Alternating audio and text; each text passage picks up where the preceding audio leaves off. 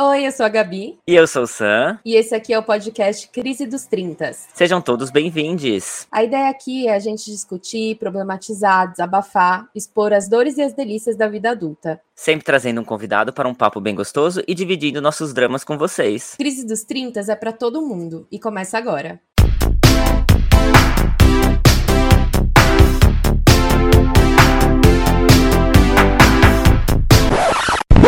Gente, que é um filme? Lá vem ela, Gabi, Gabi, Gabriela. Lá vem ela, Gabi, Gabi, Gabriela, Barbarella. Olá, olá! Crítica dos 30 na área e nossa conversa sobre entretenimento está oficialmente aberta. Eu tô aqui de frente com ela, de frente com Gabi. Gente, que tudo essa introdução. A gente tá aqui, Sam, para um bate-bola rápido. Ai, meu Deus. Então, uma cantora. Britney. Muito bem. Olha, foi rápida essa. Acertou já na primeira. Um filme. Ah, eu vou falar Luca, então, porque eu assisti Luca, revi Luca, maravilhoso, da Pixar, lindo. Uma comida. Eu gosto é de lasanha de berinjela. Ai, que fome. Ai, que alergia. Só de ouvir a palavra. Bom, bora lá, Sam. Ai, sejam todos mega bem-vindos à nossa crítica dos 30 desse mês. Fevereiro tá passando, meu Deus. E como é que foi o carnaval de vocês? Se você caiu aqui de paraquedas devido aos últimos acontecimentos, OVNIs aí sendo avistados pelo mundo, espero que você tenha vindo em paz. Bom, não se preocupe, a gente vai te atualizar sobre o que é esse quadro mensal que temos aqui dentro do nosso podcast. Pois é, palavras de quem viu um desses OVNIs, porque eu vi, avistei o satélite do Elon Musk, também achei que era OVNI, pensei que o ET Bilu ia falar busque conhecimento já de novo, já tava tensa, mas não, estamos aqui, o mundo segue, os alienígenas estão fugindo da Terra como nós mesmos gostaríamos, né? Sim, se alguém estiver nos ouvindo, por favor, venha nos ajudar, sabe? Menino, todo mundo achando que era OVNI mesmo, inclusive eu, mas né, fui informada no momento de que não, que não passava de uma pegadinha do Google, que era só o satélite do Elon Musk. Meu Deus, não foi dessa vez. Mas não, deu tudo certo, não foi dessa Bom, vez. impressão minha ou demorou muito pra chegar esse episódio, Gabi? Acho que é, pode ser saudades da gente estar tá gravando, saudade de vocês, e saudades de falarmos do que tá rolando da nossa vida, porque, enfim, aqui a gente tá passando pelo inverno na Europa, e inverno significa ficar muito em casa, cobertura e Netflix, então ultimamente a gente tá assistindo muita coisa, e estou conseguindo colocar minha listinha em dia, Gabi, e você? Olha, Sam, eu devo dizer que o quê? Foi um começo do ano que passou muito rápido, passou voando, e eu sinto que eu tô a fala de um dos meus filmes favoritos, que é o Antes do Pôr do Sol, que ela tá falando que ela queria isso, que ela queria aquilo, e ela fala: tem tantas coisas que eu queria fazer e eu não tô fazendo nada. Então, para mim, parece que eu não assisti nada, que eu só tô vivendo de rever as minhas séries clássicas e ver novela, porque eu sou uma grande noveleira, né? Então, isso anda ocupando metade do meu dia. Eita, que delícia. Bom, pode falar de novela aqui também. A gente vai Ai, aceitar gente. suas críticas. Mas vamos lá. Então vamos começar o nosso papo. Eu tô pronto pro nosso Kikiki, porque eu tenho boas indicações hoje. Eu vou começar com uma polêmica aqui, Gabi. Uma pergunta clássica. Você prefere o arroz por cima do feijão ou o feijão por cima do arroz? Gente, eu sou do feijão por cima do arroz, né? Por favor. Claro, inclusive saudade de um feijãozinho com arroz, porque a vida adulta também me trouxe um esclarecimento que eu não sei se passa aí pra vocês também, Sam. Que agora eu entendo toda essa legião de mães, avós, de pessoas que cozinhavam feijão e congelava no pote de sorvete, frustrando toda a nossa infância. Porque pensa numa coisa chata de cozinhar, feijão. Então aqui acontece a cada dois meses que me dá, eu não tenho mais o que fazer, eu vou fazer um feijão. Pois é, a gente achava que era pegadinha das mães, não é? Não é. Não é. Vida adulta, que chama. Exatamente. Agora a gente entende. Bom, eu confesso que também o feijão vai por cima, tá? Mas vou polemizar ainda mais ainda, porque normalmente eu coloco o feijão ali de ladinho do arroz, gente. Porque de ladinho é gostoso, né, a louca? E por que, que eu tô perguntando isso, Gabi? Porque essa pergunta divide a humanidade em dois. Eu tenho uma outra pergunta agora que vai dividir a humanidade em dois. Se você assistiu The White Lotus, a série da HBO Max, que a gente mencionou no último Crítica dos 30 de janeiro, Agora já consegui assistir a segunda temporada e realmente existe essa divisão. Qual é a sua temporada favorita? É a primeira ou é a segunda, gente? Qual é a sua? Você tem opinião formada já, Gabi? Olha, eu acho que eu gosto muito mais do roteiro da primeira com o elenco da segunda. Eu gosto ali de um bem bolado. Porque eu amo, amo a Aubrey Plaza e eu, enfim, eu até vou comentar isso um pouco. Eu tô revendo a série Parks and Recreations, que é com ela. Eu adoro esse jeito dela marrento, mal-humorado e tal. E eu gosto, gostei muito, assim, da atuação dela na segunda temporada, gostei de alguns ganchos ali, mas é que a primeira temporada talvez tenha sido esse choque, assim, tenha sido tudo novidade. Uhum. Então eu gostei muito também. O, o elenco também era maravilhoso, né? Mas é que foi aí por alguns favoritismos. Sim, gente, meu Deus, Aubrey Plaza fazendo um sucesso enorme. A personagem dela Uhum. realmente é maravilhosa, gente. Se percebe o desespero daquela mulher, sabe? Sem ela precisar abrir a boca.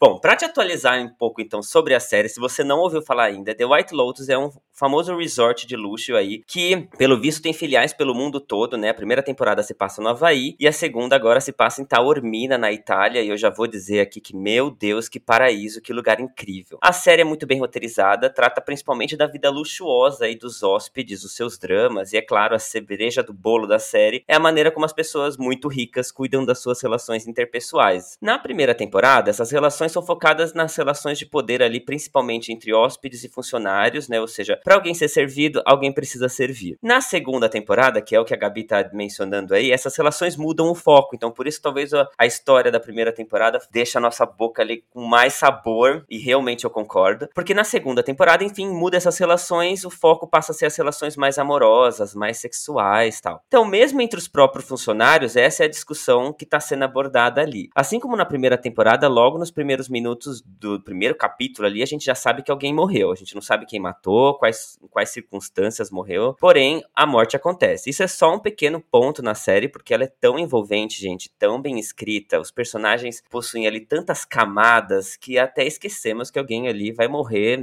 na maioria do tempo. Amei a segunda temporada. Que delícia assistir uma continuação da série, saber que ela não perdeu ali o ponto que a segunda temporada é tão boa quanto a primeira. Uhum. Por isso divide tantas opiniões sobre qual é a sua favorita. Amei o retorno da Tânia, gente, personagem da Jennifer Coolidge, que graças à série está super hypada aí. A gente só ouve falar nela, né? Tipo, Sim. incrível. E ela já participou de Friends, gente. Eu tive que rever esse capítulo de novo, porque é maravilhoso. Sim.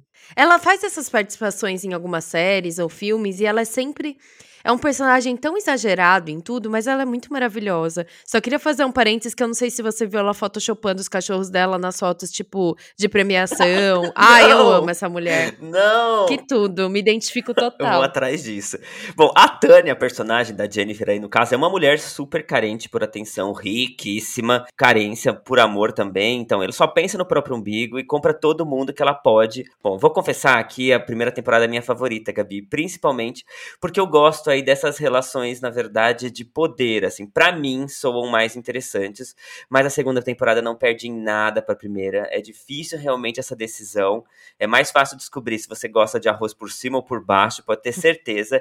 Se você ainda não assistiu, vai assistir pra saber o que, que eu tô dizendo. E se você já assistiu, por favor, manda esse feedback pra gente. Qual é a sua temporada favorita? É, uma diferença gostosa também que eu percebi entre essa temporada é que os personagens da primeira temporada você vai descobrindo ali aos poucos. Eles vão se revelando conforme meio que a história vai acontecendo. Já a segunda temporada, meio que eles revelam os personagens assim logo de cara, Gabi. Eu não sei se você Uhum. percebeu isso. Você começa, você já lê os personagens, tipo, ah, esse é o mau caráter, ah, esse é o mulherengo. Ah, e aí depois com o tempo você vai descobrindo as outras camadas que os personagens têm e ali vai te surpreendendo muito. E outra e aí dá destaque pra personagem da Uber Plaza que realmente, meu Deus, você não sabe se ela tá mentindo, se ela tá falando a verdade, o que que aconteceu de verdade, se ela planejou, se foi, meu, olha, maravilhoso, gente. Os personagens ali são apresentados logo de caras nus e aí a gente vai descobrindo que eles possuem ali camadas. Adorei, meu sentimento é que é uma das minhas séries favoritas assim, até então de todos os tempos. The White Lotus realmente tem me surpreendido muito. Por favor, terceira temporada venha logo. Pois é, eu andei lendo uns spoilers por aí que o Johnny Knoxville.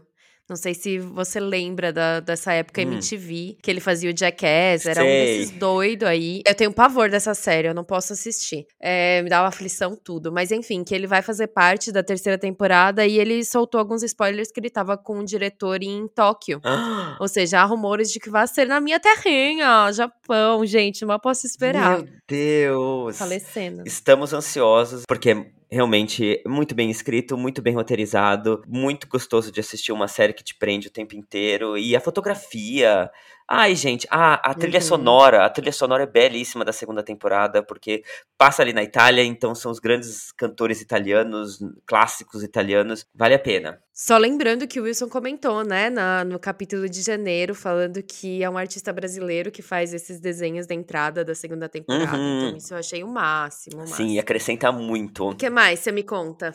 Gabi, eu vou seguir aqui nessa onda de filmes e séries que mostra essa relação interpessoal entre pessoas aí que possuem muito dinheiro. Enfim, preciso falar do filme O Menu, que está no Star Plus ou na Disney Plus. E quem nos indicou esse filme foi o Will, que participou da nossa última crítica dos 30, mas infelizmente quando ele mencionou a gente já estava ali com os microfones desligados. Então, e logo em seguida que ele mencionou, é, a nossa sempre mencionada aqui, Isabela Boscov, fez uma crítica do filme e, claro, me deixou ainda mais curioso ali. O que tem de muito interessante também em O Menu é como a riqueza, como privilégios sem cultura e sem nenhuma empatia são, além de uma grosseria, algo patético. O Menu é um filme que conta a história de um chefe de cozinha ali, de alta gastronomia, um dos mais requisitados do mundo, cansado desse mundo onde as pessoas ali pagam um valor absurdo para comer um prato é, de renome, um prato muitas vezes instagramável, com pouca comida, só que não sabem o que estão comendo, não valorizam isso também, sabe, comem porque tá na moda ou porque é instagramável, sabe? Então ele ali resolve fazer uma vingança e ele faz um jantar especial numa noite especial para 12 convidados exclusivíssimos assim, Gabi. E tem ali no meio críticos de alta gastronomia, tem revistas que falam de gastronomia, tem gente que eles chamam de food lovers, alguma coisa assim, que são pessoas que só postam fotos fotos de comida nas redes sociais, tem ali pessoas muito ricas da alta sociedade, atores de cinema, enfim. Eu sei que ele prepara ali um jantar, Gabi, para na verdade se vingar, porque cada uma dessas pessoas representa ali a pior tipo de cliente, né? Aquele cliente que não tá nem aí, que tá cagando porque tá comendo, ali você consegue vender ali alguma coisa para ele, uma história, ele aceita, ele come. Eu sei, Gabi, que aí ele convida essas pessoas, essas pessoas vão até o restaurante dele, que é numa ilha, longe, sabe assim? Ele produz o próprio mel, ele produz as próprias vaquinhas, ele faz tudo que se quer servido no restaurante ali, é produzido ali ao redor do próprio restaurante. E aí ele começa uma vingança, que eu não posso dar spoiler aqui, mas ele vai se vingando de cada uma dessas pessoas, até porque ele já conhece. Então ele zoa, ele tira sarro da cara das pessoas, sabe assim? Isso de uma maneira muito elegante, sabe? Muito bem feita, sabe? O personagem é muito bem construído. O ator que faz, que dá vida a esse, esse chefe é o Ralph Fiennes, que é o Voldemort de Harry Potter. Então você já pode imaginar como para ele ser um vilão é uma coisa muito fácil, né? Eu sei que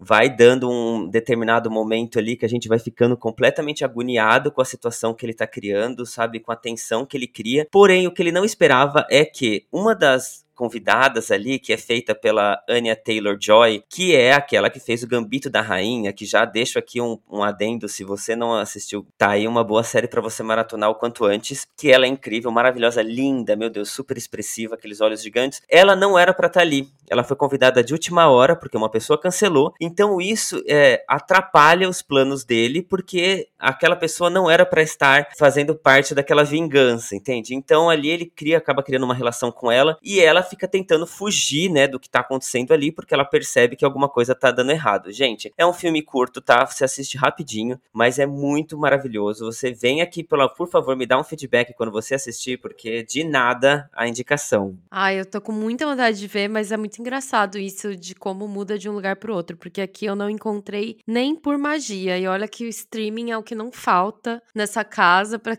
senha de um, senha de um. E aí, de 100 em 100, a gente vai coletando todos na TV, mas enfim, não encontrei. Provavelmente deve ter algum acordo com alguma emissora e por isso. Mas amo esse tipo de narrativa. O Will já tinha falado super, super bem. Vamos saber. E agora, uma indicação sua? O que, que você indica pra gente?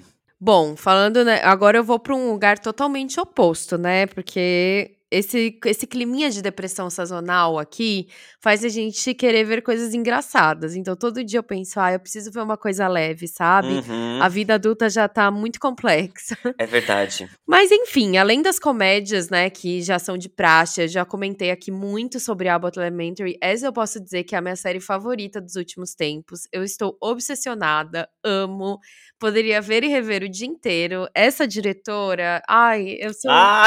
eu sou muito fissurada nela, gente, na falta de noção. Também tô vendo Parks and Recreations, um pouco por conta da, da questão do White Lotus, que eu vi a Aubrey, eu resolvi dar uma olhada nos trabalhos anteriores.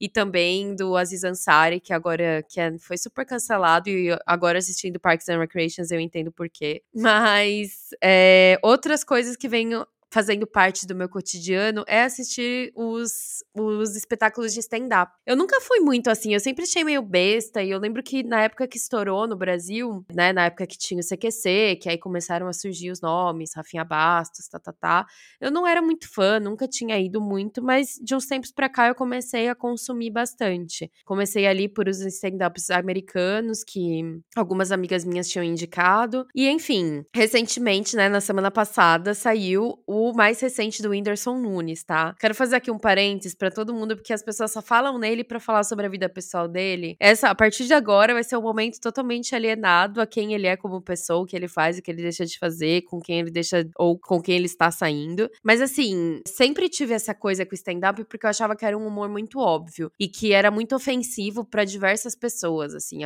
Eu entendo toda a discussão do limite do humor, mas na época eu sempre ficava meio, ai, que saco. E quando eu fui ver o espetáculo do Whindersson, que faz parte um pouco dessa nostalgia que a gente já falou de quem mora fora do Brasil, que você vai ver alguém que você nem gostava tanto quando você tava no Brasil, mas você vai ver porque dá um gostinho de casa. Sim. E foi exatamente isso que me levou ao stand-up dele. Uhum. E eu saí de lá apaixonada, encantada e pensando como é, como existe um, um, humor em que você não ofende ninguém. É possível. É possível, gente, é possível você fazer isso. É muito inteligente. Então, bem, enfim, o, espetáculo dele chama Isso Não É um Culto. E aí já achei bem ousado, porque é complicado, né? Enfim, a gente É. sabe como é ali essa questão do, de transformar tudo em um culto e, e essa questão muito forte, né, que a gente tem principalmente no Brasil. E eu Uhum. achei super corajoso da parte dele, porque quando você começa a ver o espetáculo, parece sim que é um culto. Tem um cara tocando ali violão, uma sintonia, uns ritmos meio assim religiosos, você pensa, meu Deus, o que que eu tô fazendo aqui? Mas ao longo da conversa ele vai falando e eu achei super irônico também, porque o riso é uma cura, né? Você por meio do riso, tanto que a gente tem vários projetos de pessoas que vão aos hospitais promover o riso, promover a diversão. E na verdade,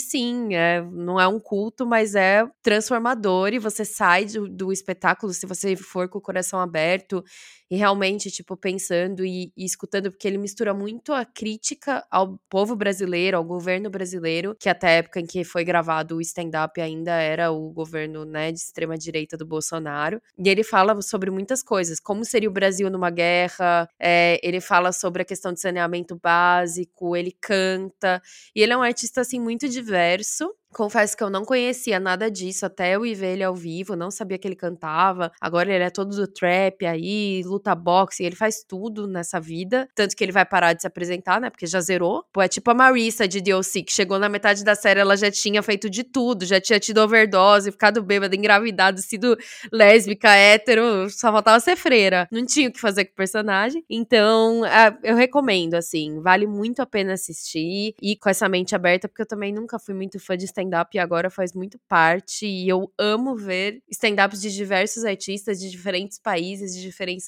nacionalidades, assim, para você ver qual que é a crítica que tem que ser feita e como tirar o melhor disso, assim. Então, essa é a minha recomendação em termos de filme desse mês. É, você me contou quando você foi ver o qu- o quanto você saiu feliz da apresentação dele. Você mencionou essa questão de, meu Deus, é possível você fazer humor sem ofender ninguém. Tipo, os stand-ups, né, tiveram um cancelamento grande aí alguns anos atrás por conta disso, né? Quando as pessoas começaram a se incomodar com algum tipo de, de ofensa que se recebe muitas vezes, né? Tem gente que trabalha para isso, tem um tipo de stand-up, inclusive americano, um stand-up de ofensa mesmo, inclusive. É o roasting. Exatamente esse nome, porque a gente vê isso na, na RuPaul, tem drag queen especialista nisso, e realmente, honestamente, eu sei que por trás existe um humor ali, mas tocar em ferida das pessoas, será que é necessário, né? Então, realmente, você poder ter um stand-up onde ninguém ali vai sair ofendido, pelo contrário, vai todo mundo sair de mais leve, melhor, né? Gosto.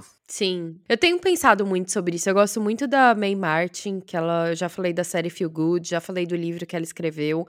É, e ela questiona muito, em um dos stand-ups dela, ela fala, por exemplo, sobre o Rick Gervais, que ele fez a versão do Reino Unido do The Office, e todos os stand-ups dele são extremamente ofensivos. E no último que ele lançou pela Netflix, ele comenta sobre isso. Ele fala do ponto de vista dele, né? Então, por exemplo, ele fala: Eu não fiz ninguém preencher aqui um formulário falando para mim qual é a sua orientação sexual ou qual é a sua religião. Então, você que tá aqui provavelmente vai se ofender, mas eu não estou falando para te ofender. E aí eu comecei a ver pela perspectiva de que talvez você fazer uma coisa tão asquerosa mostra para as pessoas que têm esse pensamento sem ser do humor o quão asqueroso é o que elas estão dizendo, o que elas estão pensando. Então, existe aí um sarcasmo, talvez, que a gente às vezes não entende, que, que nem a gente conversou na série do, uhum. do Barney, por exemplo, do Neil Patrick Harris, que talvez aquele estereotipos, estereotipização... Os estereótipos. Os estereótipos que ele mostra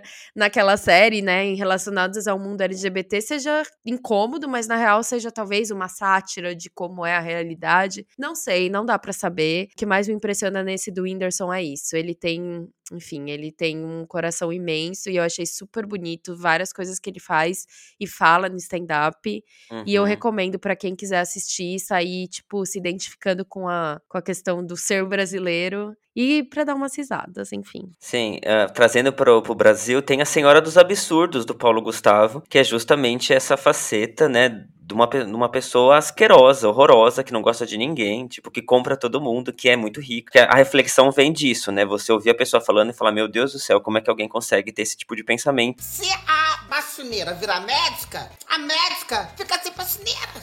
Então a faxineira tem sempre que ser faxineira, a médica tem que ter médica.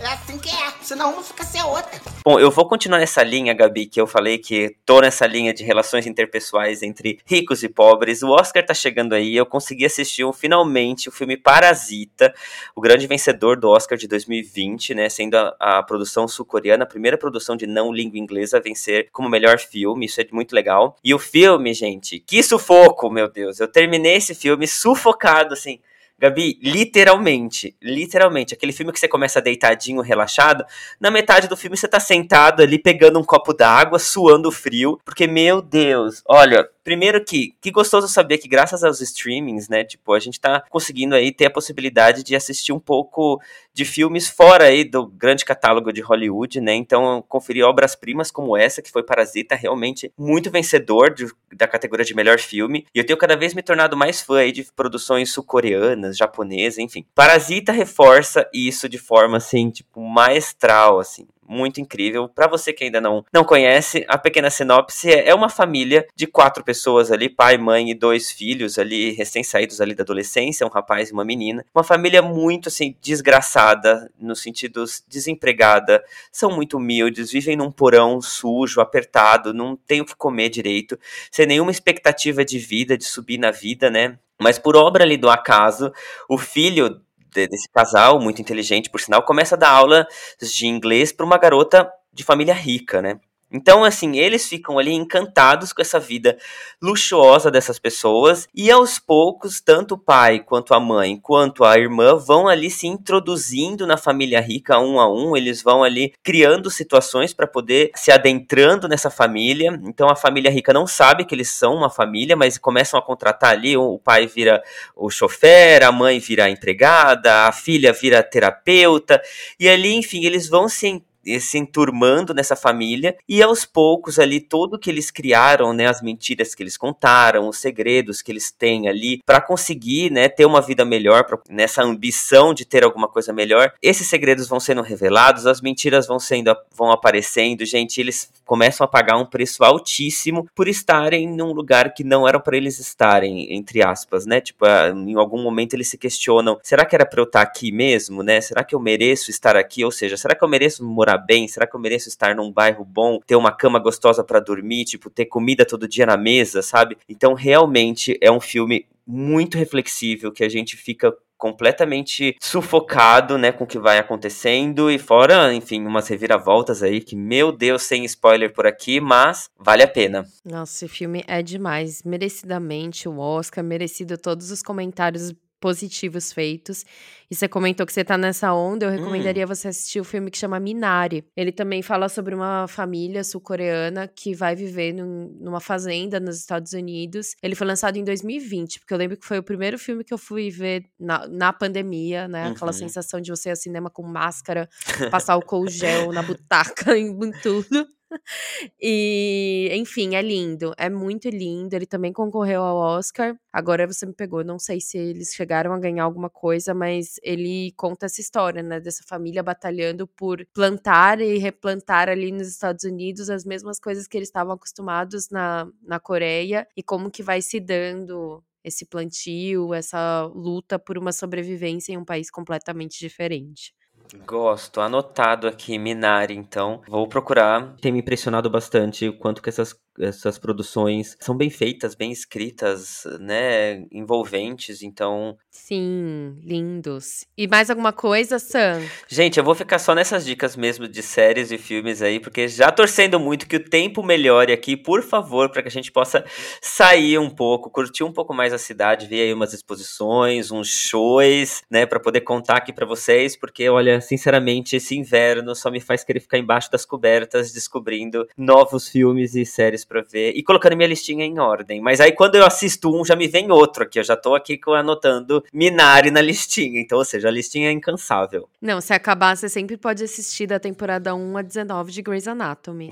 Eu recomendo, viu? Já não chego que eu faço isso de Friends. Menina, eu tô tão investida nessa série que eu nem gosto mais, mas eu tenho que seguir até o fim, entendeu? já, já são muitos anos da minha vida. Enfim, acho que eu vou ficar com a última, só ainda voltando no nosso pod de janeiro, que eu falei sobre a minha grande expectativa, né, coraçãozinho emo rock do sobre o CD do Paramore e devo dizer que a realidade superou as minhas expectativas. Hum. Eu tive muito medo deles lançarem um CD assim como o último que eles tinham lançado que era muito voltado a um, a um ritmo mais eletrônico, uma coisa que não tinha muito a ver com o Paramore de antigamente, que era mais um rockzinho, umas letras mais fortes e sim voltaram com tudo. Então, aproveitaram esse atos aí que eles tiveram de uns cinco anos para trazer de volta tudo aquilo que a, que a minha geração de fãs deles gostavam. Eles vão fazer show no Brasil, na América Latina, vão para os Estados hum. Unidos, vão fazer show no Reino Unido. Na Irlanda, eles esqueceram de um pedacinho que é a Europa, mas a esperança é a última que morre, então espero que eu possa revê-los ao vivo. Fui em vários shows deles com a minha irmã, sozinha amava vê-los ao vivo, pintava meu cabelo de vermelho que nem a Hayley, queria ser ela, porém nunca ficou igual. A franja muito menos, mas enfim, né? O que, que é a adolescência se não transformações que dão errado? Tudo tá, tá sendo contado, Gabi, para chegar a essa pessoa maravilhosa que você é hoje, aqueles, né? Ai, todas aqueles, aquelas fotos horrorosas valeram a pena para você entender que você não deveria pintar seu cabelo. Mas eu vou pintar, que eu sou assim, eu gosto, eu sou aquariana. Vocês vão conhecer várias aquarianas nessa temporada Sim. e vão entender que é assim. Mudou muito o cabelo, já, já é um sinal de, de aquarianos no ar, gente. Mas eles com certeza vêm pra Europa, Gabi. Eles vão abrindo as turnês aos poucos, não é possível que fica sem, né? A, inclusive, as turnês que estão sendo abertas aí, aliás, tá abrindo turnê de tudo. Meu Deus do céu, né? Tá tudo, tá tudo vindo esse ano. Então eles abrem, põem uma datinha ali, esgota, você fica lá três horas para conseguir comprar, não consegue. Aí você compra qualquer ingresso, você fala assim, foda-se, vou pegar o que tiver. E aí, de repente, ele abre um segundo dia, quando você consegue comprar finalmente, quando o seu cartão passa ali no site, você fala, meu Deus do céu, podia ter pegado um ingresso talvez melhor. Então, assim, tá uma bagunça? Tá, tem gente comprando ingresso tá. da Beyoncé pra ver lá na Turquia e não sabe como é que vai chegar lá? Tá, mas enfim, não é meu caso, tá, gente? Enfim, não consegui da Beyoncé, só pra deixar claro. Mas tô sabendo já de gente que comprou assim, onde tem ingresso? Primeiro eu compro ingresso, depois eu me preocupo que, como é que eu vou pra lá. Essa foi a Ludmilla que ganhou nos, gastou não sei quantos mil pra ver a Beyoncé. Sim, Nem que seja pra sentar lá na fileira ZZZ, com certeza eu gostaria muito de ver o Paramore, assim como eu gostaria de ver a RBD, que também se recusaram a pisar na Europa. Então a gente vê um movimento, né, Sam? A gente vê um movimento da exclusão da Europa nas turnês. não sei o que acontece. As empresas podem me dizer que se não tem público, se é porque aqui tá todo mundo em crise, que o quilo da carne tá 15 euros, ou o que que é. Gente, ai, olha, então, encerradas nossas dicas de hoje, a gente precisa oficialmente anunciar que a nossa segunda temporada vem aí. Tá bom, eu já disse isso no episódio de janeiro, inclusive falei que vinha em fevereiro, vou pedir perdão aqui pra você que notou isso, mas vai vir em março, tá bom? Agora pode escrever aí, registrado em cartório. Fizemos alguns ajustes aqui na nossa agenda pra ter mais tempo de se dedicar aí a esse projeto, pra poder se dedicar mais a editar, sabe? A, a, as nossas no Instagram também. Lembrando que esse projeto que a gente tanto ama é totalmente amador, então a gente precisa dividir nosso tempo entre o fazer algo legal pra vocês e o nosso trabalho normalmente aqueles, né? Tipo, falo o nosso trabalho é a pior parte do nosso dia, aqueles. Enfim, é muito trabalho e dedicação, tá, gata? Por isso, adiamos por alguns dias nossa estreia da segunda temporada, mas ela oficialmente vem aí na primeira semana de março, ou seja, a semaninha que vem. Gente, até porque o ano só começa depois do carnaval e vocês que estão aí na folia postando foto, ai, verão, ai, ignorando, tá? A chuva, ignorando os amigos que moram longe. O ano vai começar agora, então bora aí. E é assim, a gente vem com mais novidades também. É, a gente tem uma conta agora no OnlyFans. Ah, Ai, mentira, a gente tem uma conta agora no Apoia-se, que é uma plataforma muito bacana e a gente achou que seria uma boa coisa para nosso pod. Então, como que ela funciona? Ela é destinada ao financiamento coletivo. Então, qualquer pessoa, grupo, empresa que tem ali um projeto pode se cadastrar ali no Apoia-se, explicar de que que vai o projeto, o que que gostaria de alcançar, o porquê que precisa de apoiadores, dar ali uns presentinhos para quem apoia e ter ali um financiamento do próprio projeto. Bom, como a gente comentou, o Sam acabou de falar, esse pod pode não parecer por ser tão amador, mas ele dá muito trabalho. Ele também tem gastos envolvidos. E para a gente conseguir manter a segunda temporada e o que a gente quer fazer de agora em diante, é, a gente resolveu criar uma conta e tentar a sorte, né, Sam? Exato, além do mais, pensando sempre que esse podcast surgiu como uma maneira da gente fazer a diferença na nossa vida e na vida dos outros, a gente também quer doar um pouco desse valor para uma instituição. Então, se você for um apoiador, além de estar financiando para que outras temporadas do nosso podcast venham por aí, você também vai estar ajudando uma instituição que precisa muito de apoio. A gente vai explicar tudo isso direitinho no primeiro episódio da segunda temporada de entrevistas, a semana que vem. Então, já tá tudo no forno, mas a gente achou importante falar para você sobre esse apoio o quanto antes, novidades boas da nossa segunda temporada. Mas assim, se você tá ali com seu pezinho no Serasa, que nem eu, fica bem tranquilo que tem várias maneiras gratuitas de você colaborar com a gente. Eu tô rindo, mas na real eu tô chorando. Então, como que a gente pode fazer isso? A gente pede pra vocês para que vocês interajam com o nosso canal no YouTube, comecem a seguir, comecem a assistir enquanto vocês estão trabalhando. Também, claro, nas nossas postagens no Instagram, seja story ou seja ali no feed, escutando e avaliando o nosso pod nas plataformas de áudio, seja lá qual for a que você use, porque, enfim, isso é muito importante e ajuda o nosso pod a alcançar mais gente, sair um pouco, assim, só da nossa divulgação massiva entre os nossos amigos e conhecidos. E todos os links estão na nossa página no Insta, que eu acho que é a maneira mais fácil de vocês acharem a gente, né, Sam? Sim, interaja com a gente. Você que nos ouve, por exemplo, tá me ouvindo agora, vai lá no Instagram e escreve pra mim, por favor, se você prefere o arroz por cima ou o feijão por cima, tá? Vamos criar esse, essa, essa briga lá, tô brincando. É, a gente quer saber mesmo, a gente quer interagir, quer saber quem é você que tá ouvindo a gente.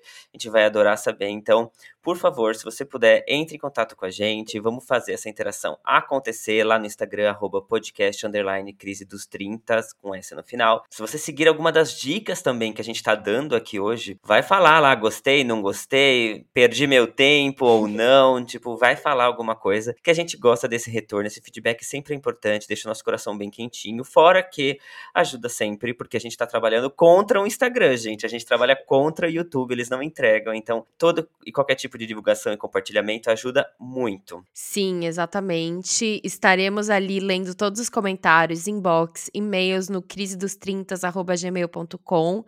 E em breve estaremos de volta, não é, Sam? Ai, mais uma semaninha apenas, estaremos em março, tá, querida? Tá chegando já o terceiro mês desse ano. E o salário desse, bens a Deus. Exato. Olha, olha, olha. Mas semana que vem a gente tá de volta com a nossa próxima temporada, com tudo novo, tá? Vai ser repaginado, a gente vai ter uma nova abertura, a gente vai ter novas imagens lá no Instagram, tipo, a gente vai mudar as cores, enfim. Segunda temporada, tudo novo e a gente se vê então a semana que vem. Esperamos encontrar você por lá. Um beijo grande. Tchau.